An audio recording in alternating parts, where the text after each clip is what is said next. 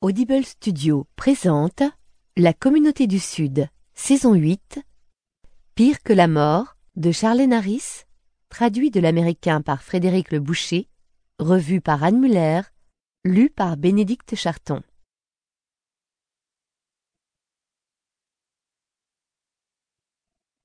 Quoiqu'elle ne marche plus et ne voit plus aussi bien qu'avant, ma mère, Jean Harris, demeure la personne la plus parfaite qu'il m'ait jamais été donné de rencontrer.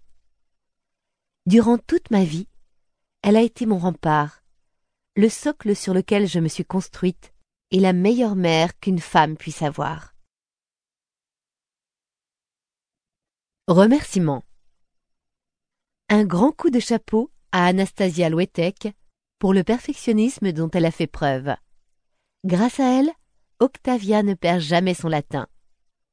Et merci à Murph Sellars d'avoir joué les intermédiaires. Comme toujours, je dois beaucoup à Tony L. Kellner et à Dana Cameron et les remercie chaleureusement pour leurs précieux commentaires et le temps qu'elles m'ont consacré. Mon assistante, la seule et unique Debbie Murray, dont la connaissance de l'univers de Suki est encyclopédique, m'a été d'une grande aide. Enfin, merci à la communauté de mes fervents lecteurs, plus connus sous le nom des Charlens Charlatans, pour leur soutien moral dans tous les sens du terme. J'espère que ce livre sera leur récompense. Si par les mots qui suivent s'ouvrait le Seigneur des Anneaux, et si j'avais la belle voix à l'accent so-british de Kate Blanchette, je pourrais vous planter le décor en y mettant tout le suspense voulu. Et vous brûleriez de connaître la suite. Mais ce qui s'est passé cet automne au fin fond du coin perdu de Louisiane où j'habite n'a rien eu d'une épopée. La guerre des vampires tenait plutôt de l'annexion d'un État en déroute, et celle des loups-garous de l'incident de frontière, d'une escarmouche. Pas de quoi remplir un chapitre des annales du surnaturel en Amérique, qui doivent bien exister quelque part, j'imagine. Sauf pour qui s'est trouvé activement impliqué dans les annexions et escarmouches en question. Ces détails de l'histoire sont alors devenus des événements majeurs. Et je sais de quoi je parle. Et tout cela à cause de Katrina, ce désastre qui ne cessait de tout bouleverser sur son passage et de semer le malheur et la souffrance dans son sillage. Avant Katrina, la Louisiane était un véritable Eldorado pour les vampires. Et la Nouvelle-Orléans, où ils pullulaient, la Mecque pour tous ceux dont ils attisaient la curiosité. Les clubs de jazz où se produisaient des musiciens que plus personne n'avait vu jouer en public depuis des lustres, et pour cause, faisaient un tabac. Vamp strip, vamp voyance, vamp sexe, endroit plus ou moins discret où l'on pouvait se faire mordre et se payer un orgasme instantané. Rien de plus facile à trouver dans le sud de la Louisiane. Il suffisait de demander. Dans le nord de l'État, c'était plus difficile. C'est justement là que j'habite, dans une petite ville perdue dénommée Bontemps. Mais même dans la région, où il ne court pas les rues, les morts vivants avançaient à pas de géant, économiquement et socialement parlant.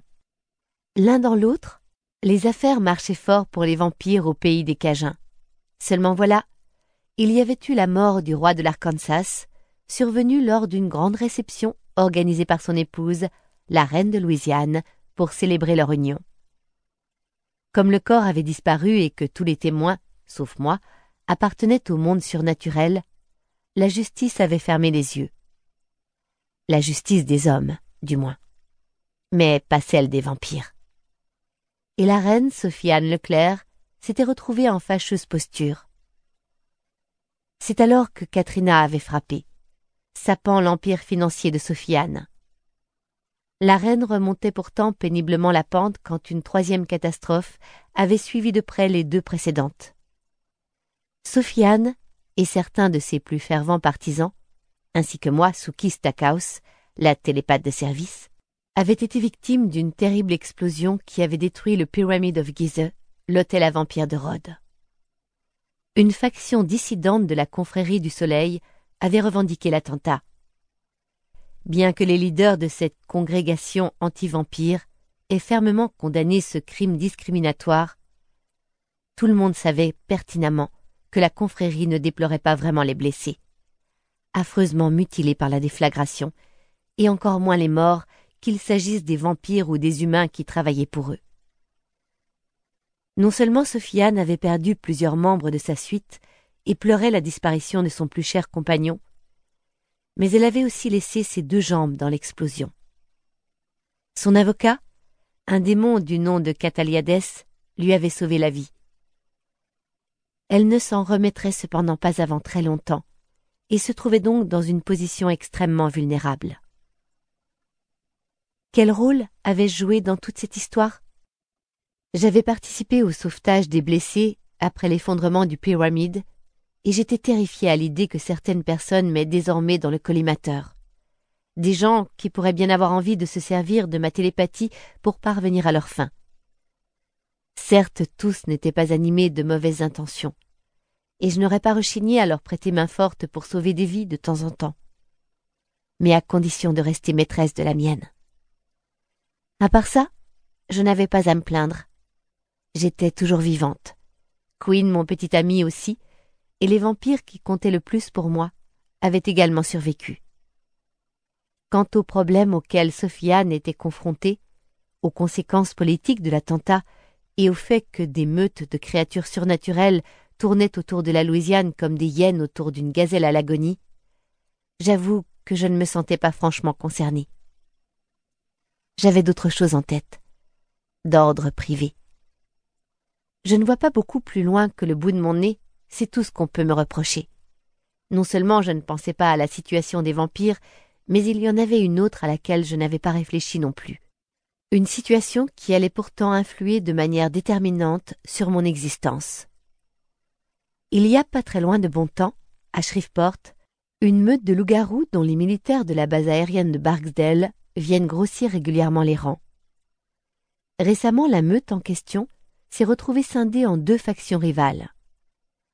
Pendant mes cours d'histoire, j'avais appris, comme tout le monde, ce qu'Abraham Lincoln a dit de la désunion au sein d'une même maison ça ne peut pas tenir.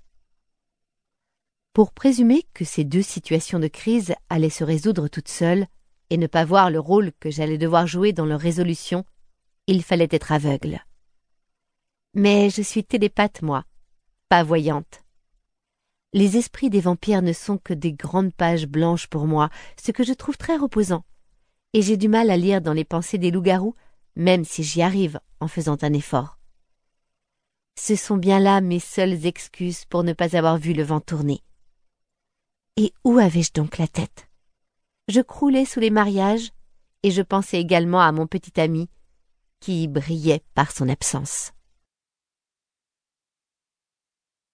Chapitre 1 J'alignais consciencieusement les bouteilles sur la table pliante, derrière le bar portable, quand Hayley Robinson est arrivée en trombe, son joli visage tout empourpré ruisselant de larmes. Comme elle était tout de même censée se marier dans une heure et qu'elle était toujours en jean et en t-shirt, je lui ai immédiatement accordé toute mon attention. Suki s'est-elle écriée en contournant le comptoir pour m'attraper par le bras. Il faut que vous m'aidiez.